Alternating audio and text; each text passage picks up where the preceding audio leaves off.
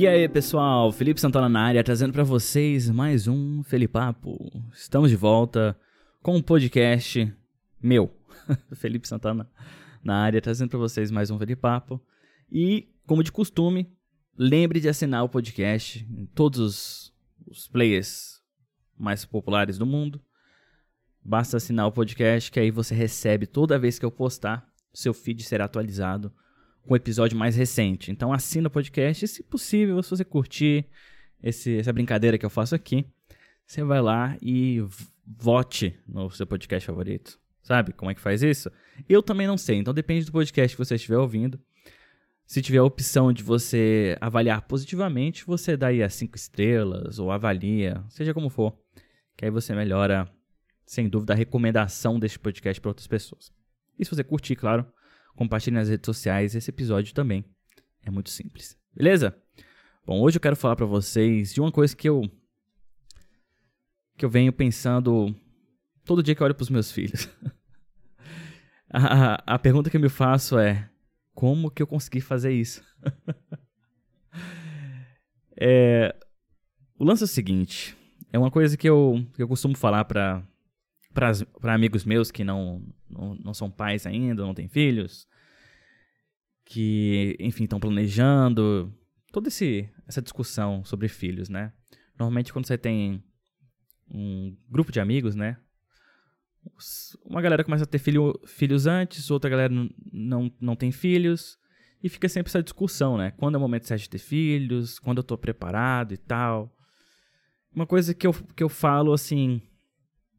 Eu não sou o rei da razão, mas eu falo com um, um grau de certeza é que você nunca está preparado para ter seu primeiro filho. Nunca. Tem gente que fala, ah, você tem o dom. Talvez, vamos lá, a seguinte situação. Às vezes, você vive numa casa onde você tem idade o suficiente para ver seu irmão mais novo nascendo. Idade assim, idade com consciência, né? Por exemplo, se você, seu, você a idade dos meus, meus filhos. Quando minha filha nasceu, meu filho tinha três. Meu filho não vai lembrar da minha filha nascendo. Então, se, você tiver uma idade onde você tem consciência, né, de, da importância daquela vida e de tudo, talvez você tenha um certo preparo no futuro quando você tiver seus, seu, seus próprios filhos. Mas no geral eu digo que você não tem não tem como você se preparar para ter filhos. Não importa o treinamento que você fizer, o curso que você fizer. Porque cada experiência é única. Por exemplo, eu tenho dois filhos e eu garanto para vocês que são experiências completamente diferentes mesmo tendo tido o Noah, meu filho, é, três anos antes da minha filha. Então, é uma experiência nova. Uma, coisa, uma pergunta que eu, que eu me faço, é estranho falar isso, mas enfim, é que eu olho os meus filhos andando e tomando decisões próprias e tudo, e falo, cara, essas pessoas, seres humanos, vieram de mim, sabe? São parte de mim. É, eu fiz isso. Eu, né, com a ajuda da minha esposa, claro. Mas eu fiz isso. E é uma coisa que ainda não caiu a ficha. Eu, e olha, galera, tô falando de quatro anos já que eu sou pai. Meu filho mais velho tem quatro anos já. E é uma parada que não caiu a ficha e eu não sei se vai cair. Porque, como eu falei, se você não está ciente de, de da, do processo de, enfim, ser responsável por uma vida é, eu, o pessoal gosta muito de comparar, por exemplo. Eu gosto, vou, vou, fazer várias comparações hoje. Mas o pessoal gosta muito de comparar é, filhos com animais de estimação. Eu também tive uma experiência de, com animais de estimação muito próximo do nascimento dos meus filhos. É, para quem me acompanha no, no canal, para quem me, já me acompanha há algum tempo, sabe que eu tinha, eu tenho um cachorro ainda, o Luca, e ele vai fazer oito anos, se eu não estou enganado. Foi logo quando me mudei para Finlândia, assim, um, um, ano, dois anos que eu me mudei, eu comprei um cachorro, né? E sem dúvida é você cuidar de uma vida, porque aquela vida ali depende de você pelo fato de estar vivendo dentro da sua casa, né? E estar preso dentro das paredes da sua casa, aquela vida não vai conseguir se sustentar sozinha pelos limites que você impôs você como dono daquela criatura. Então, assim, o meu cachorro dependia de mim, porque hoje já não vive mais comigo, mas ele dependia de mim para poder sobreviver, para poder se alimentar. O lance é que, se não tivesse eu nessa, nessa situação, do meu cachorro, por exemplo, e ele tivesse nascido, por exemplo, na floresta, eu tenho quase certeza de que ele ia se virar muito bem sem mim. Instintos naturais, ou, tem toda a explicação biológica, o cachorro, né? Outros, o ser humano é a única. É, se, eu não, se, eu se eu não me engano, viu? Olha que eu não, não tenho nenhum, nenhuma pesquisa, nada, mas o ser humano é a única espécie do planeta Terra que nasce né, prematuro. Todo mundo nasce prematuro, ou seja, é, os nossos bebês eles dependem completamente da gente. Por exemplo, um bebê de uma vaca, um bebê de uma girafa, de um elefante, é, no primeiro dia de vida eles já estão andando, sabe? Já estão seguindo a, as suas devidas mães. E o ser humano é o único, pelo que eu sei, que depende completamente dos pais para poder sobreviver. Então, os nossos recém-nascidos vão precisar da gente por muito tempo, assim, por pelo menos, sei lá, vamos dizer uma idade que eu acredito que um bebê já conseguiria se virar num, num, estado apocalíptico, por exemplo, uns três anos. Até uns dois anos eu acho que um bebê não consegue, um, né, uma criança, um bebê, né, dois anos é bebê ainda, não consegue se virar sozinho. Eu acho que a partir disso, a partir de uns dois anos, três anos, a criança já consegue se virar com suas necessidades básicas, né? Achar comida, essas coisas. Mas assim, estou falando de uma coisa hipotética.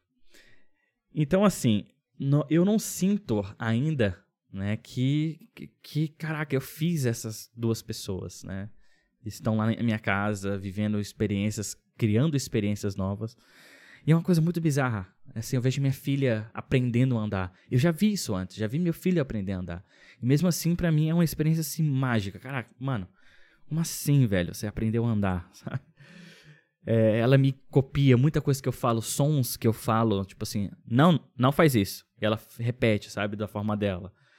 Meu filho, por exemplo, né, uma experiência recente que, que para quem me segue no, no, canal novamente já deve ter visto, mas eu dei um Nintendo Swift, Switch pro meu filho, pro Noah. E, e eu comprei alguns joguinhos lá, né? Tem Rocket League, tem Mario Odyssey, tem vários joguinhos no Switch. Eu enchi o, o Switch de joguinhos.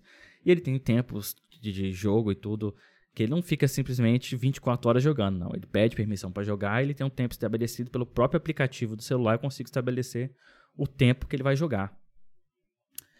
E velho, o moleque, joga Rocket League como ninguém. Assim, eu não ensinei porque eu sou uma bosta no jogo, não sei jogar nada.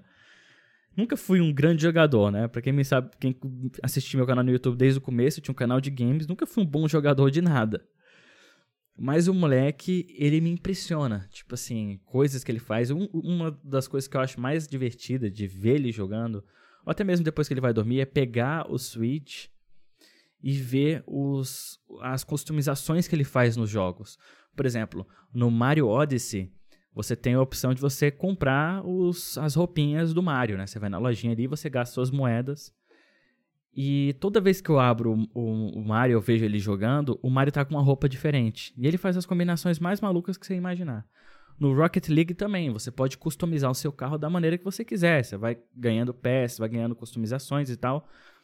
E ele vai salvando as, essas customizações, né?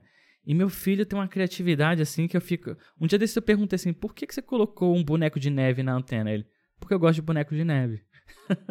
então, assim, é, é uma parada que eu ainda não consigo, novamente voltando, eu não consigo ainda, né, não caiu a ficha ainda que são duas pessoas que eu fiz, né, e que estão ali vivendo, criando experiências novas, eu, eu realmente não consigo ainda, não cai a ficha. Eu acho que você nunca vai estar preparado para essa situação. É uma parada que você tem que viver para entender como que é.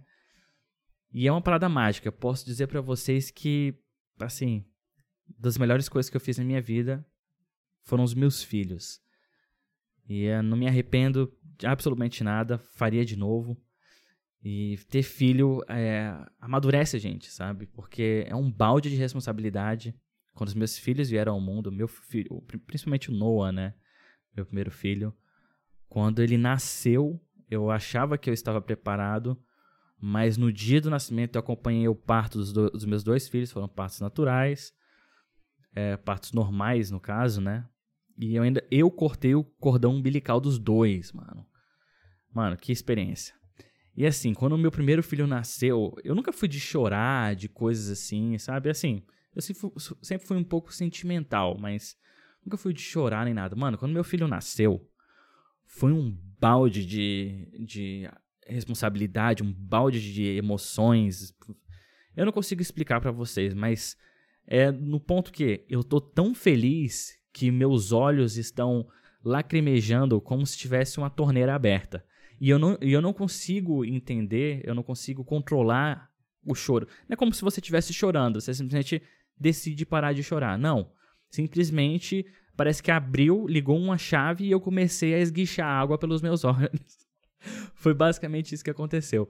E eu tava tão feliz com aquela situação e eu não tava conseguindo controlar minhas emoções, que é uma parada assim. É, é, é como eu falei para vocês, é uma parada que eu não estava preparado. E eu acho que de, depois desse dia eu virei um, um bobão, sabe?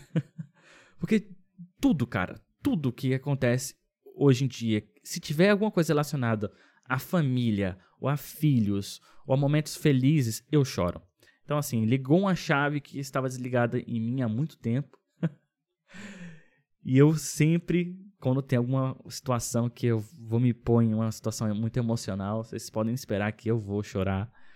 E assim, sem vergonha de, de chorar nem nada, que eu acho, eu acho legal, sabe? Eu tenho vários momentos no meu dia que eu simplesmente estou vendo meus filhos brincando, um com o outro assim, eu falo, porra, mano, que isso que é alegria, sabe? Isso que é uma felicidade pura. Ver esses dois aqui. Outra coisa, por exemplo, tem um dia fudido no trabalho, assim, muito trabalho, muito estresse, cobrança, os boletos batendo na porta. E eu chego em casa, o filho já vê logo, né? Ixi, papai tá, tá estressado. Mas dar um abraço no meu filho, ou ficar no, no chão. O que eu mais gosto de fazer é deitar no chão da minha sala e os moleques ficar pulando em cima de mim. Se eu puder fazer isso uma vez no dia, cara, o que isso me salva de, de terapia, de, de remédio, de antidepressivo? Mano, os meus filhos são a minha são os meus terapeutas assim 24 horas. Porque os moleques são alegria pura para mim. E tira qualquer estresse, tira qualquer cansaço. A gente acha força para ficar para jogar com os moleques, para brincar com eles. Então assim, se você tá aí.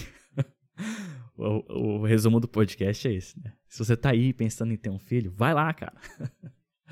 Brincadeira, pessoal. Mas, assim, essa é a minha experiência. É a minha experiência como pai. É, cada dia que passa é um aprendizado novo. É, não só para eles, mas para mim também. Aprender a ser pai, a ser um, um pai melhor. Tem muitas vezes que eu, às vezes, por, por sei lá, impulso, brigo com meu filho, mas depois eu falo, porra, acho que eu briguei demais, sabe? Você fica o tempo inteiro repensando o que, que você fez. Pô, será que eu, pô, não, acho que ele não merecia ter, ter ouvido desse jeito, dessa maneira? Como que eu posso corrigir isso? Como que eu vou fazer isso da próxima vez? Ou então num momento que você fala, você tem que ser um pouco mais duro, né? Você, porra, eu, eu amo tanto os meus filhos que às vezes você não consegue dizer não, mano. Você, às vezes você não consegue brigar. Mas esse, esse é o amor de verdade, é você saber dizer não. E o para piorar a situação é o medo deles morrerem o tempo inteiro. Essa é uma parada que eu tenho constante. Tipo, sabe aquela parada que você fica se autoflagelando? Você fala, porra, mano, e se meus filhos morressem, saca? Você tem isso com seu pai, você tem isso com a sua mãe. Todo mundo tem isso, mano. Todo mundo tem uma fase disso. E tem algumas vezes que eu, eu tô muito feliz e meu, cé meu cérebro me, assim, ele se, me auto-sabota. É porque é meio estranho falar do seu próprio cérebro, né, mano? Que é, do nada eu tô todo feliz assim, eu falo, mano, olha, olha isso, olha essas crianças e tal. Aí do nada vem o pensamento, nossa, e se acontece alguma coisa com eles? Aí, bicho, é pra acabar com o meu dia, velho. É uma parada com você tem que viver com essa sensação o tempo inteiro. Você simplesmente se aprende a viver com isso porque eles são sem dúvida as pessoas mais importantes da minha vida. E é maluco, cara, é maluco demais pensar nisso, principalmente para quem não tem filho. Deve ser muito difícil estar acompanhando esse pensamento.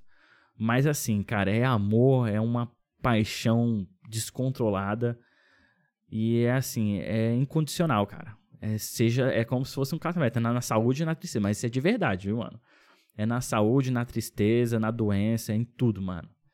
É assim, você tá lá para o que der e vier. E eles, e eles precisam disso, eles contam com isso. E assim, essa sensação de, de que eles que vai acontecer alguma coisa com eles. Uma outra sensação que me atormenta pra caramba é tipo, caraca, os meus filhos vão crescer, mano. Eles vão embora daqui, sabe? é uma parada que eu não consigo ainda conscientizar, saca? E dá uma dor no peito, assim, que é, é inigualável. Tipo, eu nunca passei por dores assim. É uma parada que, que eu crio na minha cabeça. Porque, mano, meu filho tem quatro anos, minha filha tem um aninho. Então, assim, tá muito longe de, disso acontecer. Mas eu fico criando essas situações na cabeça, o seu cérebro se auto-sabotando, pensando nessas coisas. Enfim, é uma parada que tava na minha cabeça, que tem aparecido direto na minha cabeça, principalmente quando eu olho os meus filhos, momentos felizes, eu fico imaginando um monte de coisa, eu fico tentando me conscientizar, cara, eu fiz isso aqui, cara, que orgulho que eu tenho de mim. Pelo menos uma coisa certa fez na vida. Mas é isso, galera. Enfim, o que, que vocês têm para acrescentar? Se tiver alguma coisa para acrescentar, é só mandar no e-mail contato arroba felipesantana.com.br. Mande seu e-mail, coloque no assunto Felipapo. É, se você tiver uma experiência semelhante, se estiver passando por algo parecido, ou se você tiver algo para compartilhar ou para adicionar o que eu falei aqui, queria muito ouvir o que vocês têm a dizer também. Beleza? Estou esquematizando uma forma de aumentar a interação com o podcast. Acho que daqui para frente o podcast vai ter uma, uma audiência um pouquinho maior. Começar a divulgar mais. Eu nunca divulguei, divulguei uma ou duas vezes no meu canal no YouTube, mas eu começar a divulgar mais. Quero transformar isso aqui também num veículo de comunicação com vocês. Então, assim, é, participem, participem. Eu estou procurando forma de, de melhorar essa participação com vocês, não só e-mail, mas talvez um áudio, vocês mandarem áudio, essas coisas, e eu analisar com vocês aqui. Enfim, precisa de sugestões, é só mandar no e-mail, tá aí na descrição do podcast. E é isso, mano. Conto com o feedback de vocês, eu espero que vocês tenham gostado. Vou ficando por aqui, semana que vem tem mais. Um forte abraço e até mais. Tchau, tchau, galera. Fui.